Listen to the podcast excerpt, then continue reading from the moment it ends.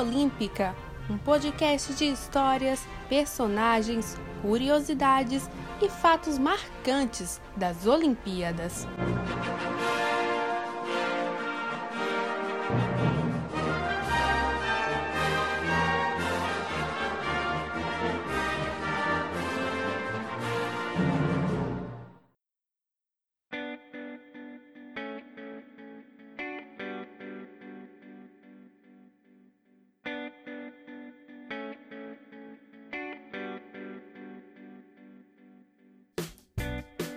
Memória Olímpica no ar! Muito bom dia, boa tarde, boa noite, ou boa madrugada, por que não, para você que nos ouve pela internet, no ar o 23 episódio do Memória Olímpica, o seu podcast quinzenal de histórias, personagens, curiosidades, fatos marcantes dos Jogos Olímpicos. Chegamos para mais uma semana, chegamos nós dois, né? Eu, Eduardo Costa, e ela, Roberta Souza, como sempre você já está acostumado. Roberta, a gente gosta de visitar umas antiguidades olímpicas, mas hoje a gente vai voltar muito, muito mais de um século no tempo para contar uma história que é marcante para o futuro e para o que a gente conhece hoje. Tudo bem, pessoal? Nós estamos aí, né? Trazendo, como bem tudo disse, um episódio para lá de especial, para lá de antigo, é, mas que tem muito significado pelas portas que, que se abriram após isso. Então, é um contexto muito interessante do início das mulheres nas, nos Jogos Olímpicos. E a gente vai ficar com Charlotte Cooper hoje, né? Primeira mulher campeã olímpica. Se preparem porque a história é muito boa e promete bastante, viu? Bem, Roberta já adiantou. Charlotte Cooper, lá no distante 1900, Há 120 anos, na Olimpíada de Paris, essa tenista britânica se tornava a primeira mulher campeã olímpica na história dos Jogos. E é essa história, a história dela e dessa inserção das mulheres nos Jogos Olímpicos, que nós vamos contar a partir de agora. Simbora!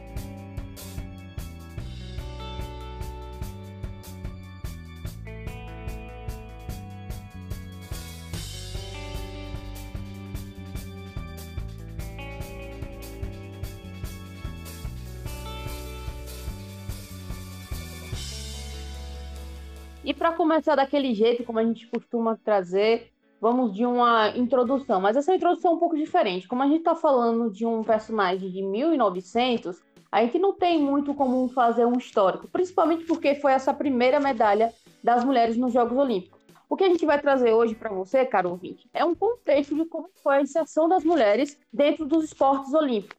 Para vocês terem uma ideia, a gente já, já falou sobre isso, mas é sempre bom revisitar.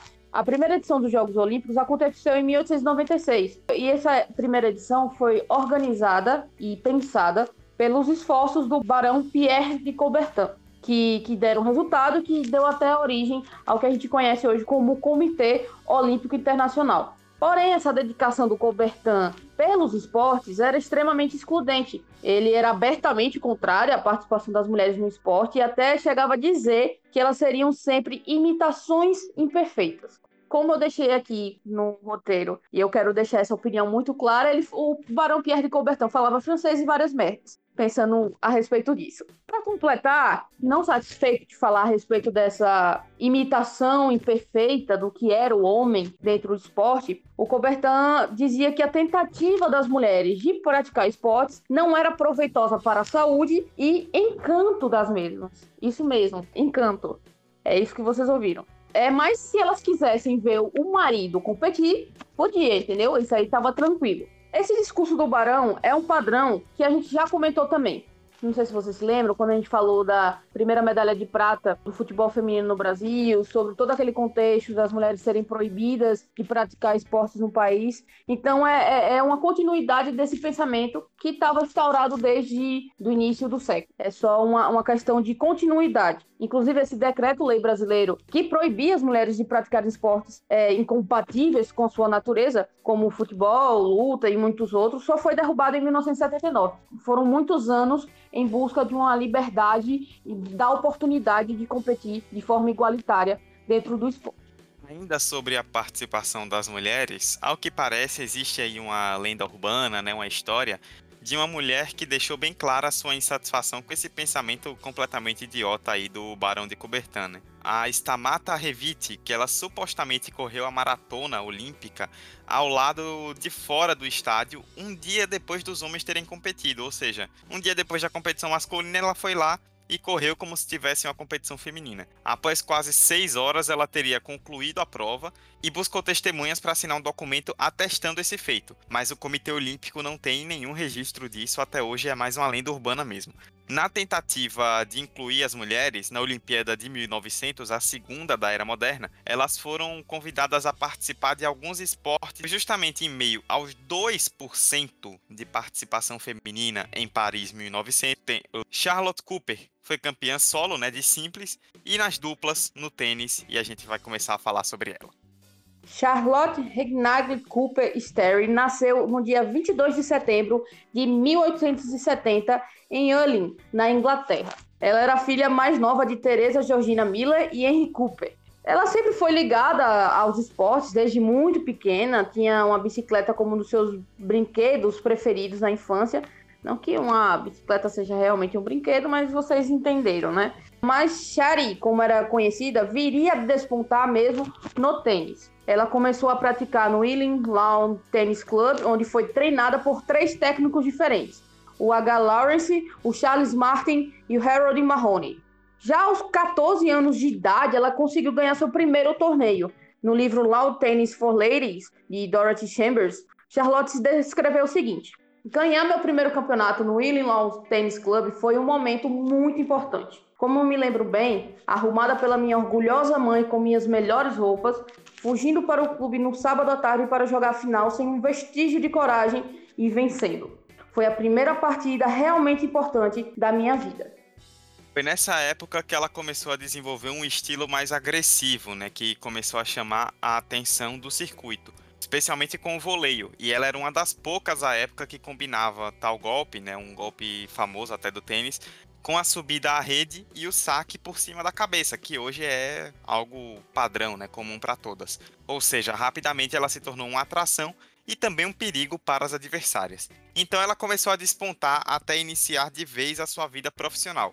Os relatos mais fiéis constam que a Charlotte Cooper venceu seu primeiro torneio para valer em 1893, aos 23 anos de idade. No mesmo ano, ela participou pela primeira vez de Wimbledon, chegando na semifinal do torneio simples feminino, onde perdeu para Blanche Bingley Hilliard. De qualquer forma, foi um belíssimo cartão de visitas, né? Chegar na final logo de cara não é para qualquer um. Em 1894, Charlotte caiu nas quartas de final para Edith Austin, que foi até a final contra a atual campeã, Blanche Bingley Hilliard, e perdeu. A Hilliard conquistou o bicampeonato vencendo por 2 sets a 0, 6-1, 6-1. Um adendo rapidinho é que hoje, no circuito anual, os grandes lançam os principais torneios, tanto no masculino quanto no feminino. Eles dão mais pontuação, mais prêmios, mais visibilidade no tênis. Atualmente são quatro: o Australian Open em Melbourne, Roland Garros em Paris, o Wimbledon, esse que a gente está falando em Londres, e o US Open em Nova York, Hoje são quatro, mas na época o Wimbledon era o que existia e era o mais tradicional. Mas o ano de Charlotte mesmo, Dudu, foi lá em 1895, em sua terceira disputa de Grand Slam, novamente em Wimbledon, ela superou as expectativas anteriores. Nas quartas de final passou por LH Peterson por 2 sets a 1, encarando Beatrice Draft nas semifinais. Nessa partida, a Cooper repetiu 2 sets a 1, alcançando a segunda final de competição em toda a sua carreira desde 1893. Na final, teve que encarar Ellen Jackson e não deu para ela. Cooper fez 2 sets a 0 com parciais de 7-5 e 8-6. Seu primeiro título de Grand Slam em Wimbledon. Blanche, que era a atual campeã, não foi ao Wimbledon defender o bicampeonato o que tornou o caminho à vitória um pouco mais tranquilo, tranquilo para Cooper. Na edição seguinte, em 1896, foi um pouco diferente para ela. Como atual campeã, ela só precisava desafiar a tenista que vencer as eliminatórias. E foi realmente o que aconteceu. Alice Pickering passou por Miss Hungerford por 2 sets a 0, Beatrice Draffin por 2 sets a 0 também, e na final das rodadas venceu Edith Austin por 2 sets a 1. Na rodada desafiante, Cooper mostrou sua superioridade de fato e garantiu mais um título de Grand Slam, dessa vez por 2 sets a 0 parciais de 6-2, 6-3 contra Alice Pickering, segundo título de Grand Slam para Cooper. Mas o maior feito desse segundo título ocorreu por outro motivo. Caro ouvinte, Charlotte tinha um problema de audição e esse problema de audição foi se agravando ao longo dos anos. Até que em 1896 ela estava praticamente surda, então ela, ela competiu praticamente surda. E para continuar jogando em alto nível, ela teve que adequar muito seu estilo de jogo para não depender de escutar o som da bola. E ainda assim conquistou esse bicampeonato no Grand Slam. Realmente impressionante. Em busca então do seu terceiro título em Wimbledon, Cooper aguardou a vencedora das rodadas eliminatórias. E aí quem apareceu? Ela, Blanche Bingley Hilliard, que a gente já citou lá atrás, que venceu-a na primeira final de Grand Slam. A multicampeã voltou ao torneio eliminando Edith Austin por 2 a 0, Henrietta Horncastle por WO e Alice Pickering por 2 a 0. No desafio, a Cooper não conseguiu segurar a Blanche e amargou seu primeiro vice-campeonato por 2 a 1. Porém, em 1898, com mudança significativa na estrutura da competição, Cooper voltou a vencer. Nesse ano, o Grand Slam foi dividido em duas fases de mata-mata, seguido por uma final entre as campeãs dessas fases, né? Um rolê meio louco. Cooper passou por H. Smith por 2 a 0, B. Steedman por 2 a 0 e Edith Austin na final do mata-mata por 2 a 0 também. Do outro lado, Louisa Martin passou após vencer por WO a final da sua chave. Na grande final, a Cooper amassou a Martin 6-4, 6-4, fez 2 a 0, sagrando-se campeã pela terceira vez do Grand Slam. Esse foi o último título de Cooper antes de disputar a Olimpíada de Paris, já que as duas edições seguintes do Grand Slam em questão foram com ela como vice-campeã contra a mesma Blanche Hilliard na final, em 1899 e 1900. Então, fechado o ciclo de títulos, era hora de fazer história na Olimpíada de Paris.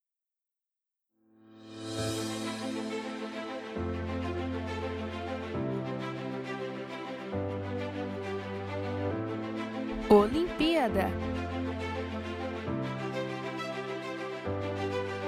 E chegamos a Paris, Olimpíadas de 1900 rolando na cidade. E pela primeira vez a participação das mulheres era permitida. Tá, era permitida de certa forma, porque o máximo que elas conseguiam receber era um documento, como uma espécie de, de comprovante da participação delas. Como eu disse, elas vieram a ser convidadas nessa Olimpíada, mas não diminui o brilho e a conquista da Cooper. Depois de atletas apenas masculinos em Atenas 1896, como a gente já citou, a segunda edição da Era Moderna trazia, enfim, a presença feminina de forma inédita. O obstáculo era grande, como a gente comentou anteriormente, elas só participavam de torneios que os homens julgavam adequados para elas, por não exigirem esforço físico exagerado e serem mais bonitos, por assim dizer, mais elegantes. Eram apenas 22 atletas competindo em cinco esportes: tênis, vela, cricket, hipismo e golfe. Detalhe: o total de atletas somando ambos os gêneros era de 997, ou seja, proporção mínima feminina, como a gente citou, apenas 2%. Voltando aos jogos, no geral, algumas competições apareceram no naipe olímpico pela primeira vez e única vez na história foram elas automobilismo, que nosso queridíssimo host Eduardo Costa ama, motociclismo, que ele também ama, porque é difícil encontrar um esporte que Eduardo não ame, corrida de balões, que é um pouco inusitado, cricket, croquet, pelota basca, que eu não faço a menor ideia do que se trata, e 200 metros com obstáculos na natação, que eu também não consigo nem imaginar como isso acontecia. Obstáculo na natação é osso, né? Tem encontra o quê? Uma, uma placa de madeira no meio da água? É, então, eu, eu, imaginei isso. Agora, o cara, o cara nada errado, erra o tempo, bate a cabeça num pedaço de madeira, deve doer um pouquinho, deve machucar, deve correr um sério risco. Ainda bem que só foi disputado nessa Olimpíada. Vamos lá então, vamos pro tênis, né? Vamos pro esporte. O torneio simples feminino aconteceu entre os dias 6 e 11 de julho de 1900 na Ile de Puteaux, na França, em Paris. Olha só, eram seis participantes de quatro países diferentes. Só isso, eram seis atletas participando. Charlotte Cooper chegava aos 30 anos pronta para fazer história. Além dela, estavam lá as francesas Margaret Fourier e Hélène Prévost, as estadunidenses Georgina Jones e Marion Jones e a polonesa Hedwiga Rosenbaumova. Não sabemos ao certo o motivo, mas a verdade é que Marion Jones e a Rosenbaumova já estavam nas semifinais, as outras quatro disputariam uma espécie de repescagem com duas vagas na semifinal.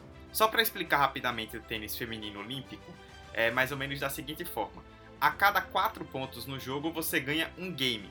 E caso haja empate em 3 pontos, quem abrir 2 de vantagem primeiro vence um game.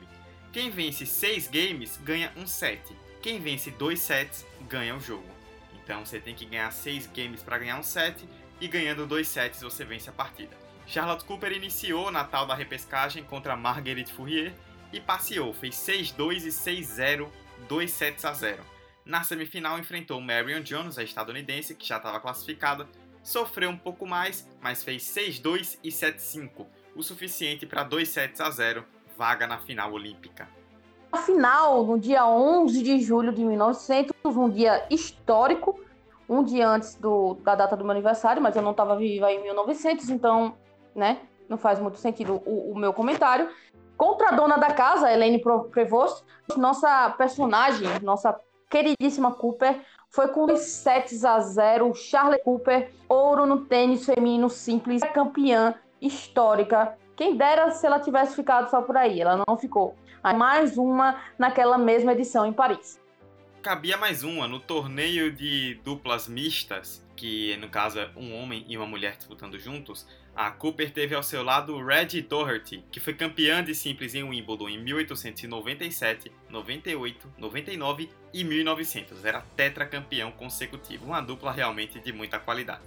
Um fato interessante sobre o torneio de duplas é que o COI, no caso das duplas mistas, não exigia que a dupla fosse formada por atletas do mesmo país, o que hoje já acontece antigamente não era necessariamente uma regra. Cooper e Doherty entraram na competição já nas semifinais, encarando Marion Jones, ela mesma dos Estados Unidos, e Lawrence Doherty, da Grã-Bretanha, que era irmão mais novo do Red Doherty, que competia com a Cooper. Foi uma partida mais tranquila e a Cooper e o Doherty ganharam por 2 a 0 com parciais de 6-2 e 6-4. Sentimentos distintos né, dentro da família Doherty, uma derrota e uma vitória, mais uma vitória de Cooper em cima da Jones em Paris, ela já tinha ganho a semifinal de simples, e mais uma vaga em final. E essa grande final foi contra a dupla Helene Prevost, da França, e Harold Mahoney, da Grã-Bretanha. Em mais uma decisão contra Prevost, Cooper mostra de fato toda a sua superioridade com a parceria de Doherty ao seu lado, vence por 2 sets a 0 com parciais de 6-2, 6-4, mais um ouro olímpico para Cooper e outro ouro em dupla para Red em Paris 1900, ele que ganhou a disputa em duplas masculina, ou seja, não era mista, era só ele e um outro rapaz.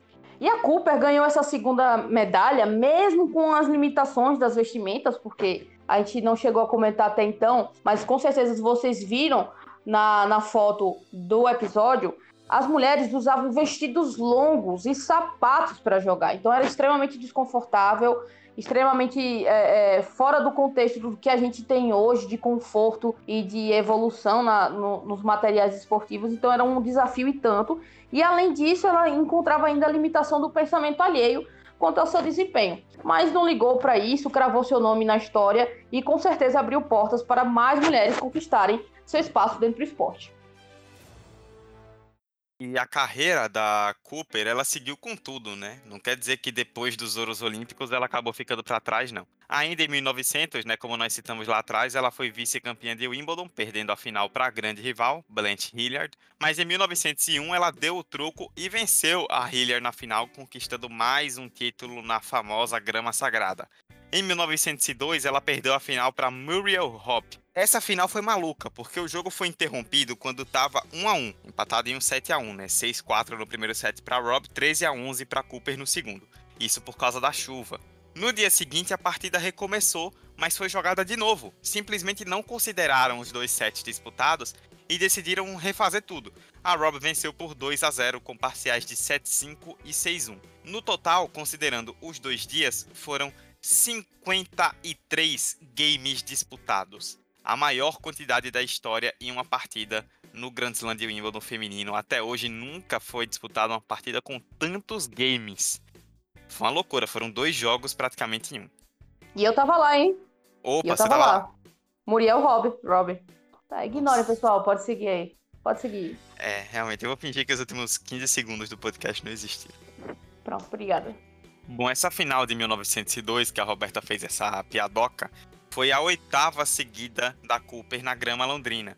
Esse recorde só foi quebrado pela Martina Navratilova, uma grande tenista tcheca dos anos 80 e 90. Entre 1982 e 1990, ela emendou nove finais consecutivas. Em 1904, mais um vice em Wimbledon, perdendo para Dorothea Douglas por 2 a 0 na final. E em 1908, vitória por 2 a 0 na decisão sobre Agnes Morton, pentacampeonato de Wimbledon para Charlotte Cooper. Na era amadora, ela foi a quinta maior vencedora do torneio. Juntando também com a era aberta, que começou ali na metade do século XX, ela é a nona maior campeã de Wimbledon no feminino.